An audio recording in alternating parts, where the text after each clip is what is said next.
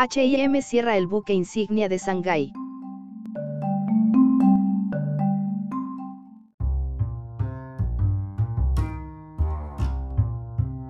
H&M ha cerrado una de sus tiendas insignia de Shanghái en Nanjing West Road.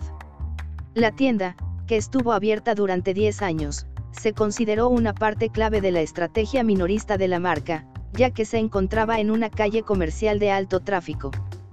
Según un comunicado realizado a los medios chinos, H&M cerró esta tienda debido a la finalización del contrato de arrendamiento. H&M dice que continuarán revisando ubicaciones a medida que se desarrolle el negocio en China. Tanto Bloomberg como The New York Times informaron que los propietarios en China forzaron el cierre de las tiendas H&M en todo el país después de la controversia a fines de marzo sobre la postura de la compañía sobre el uso de algodón procedente de la región china de Xinjiang.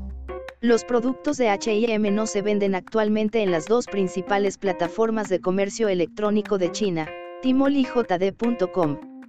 Ha sido un año difícil para H&M Además de recibir un golpe el año pasado debido a la pandemia mundial de COVID-19, HM también experimentó una caída del 21% en las ventas para el primer trimestre de 2021. Se proyecta que la compañía cerrará 250 tiendas este año.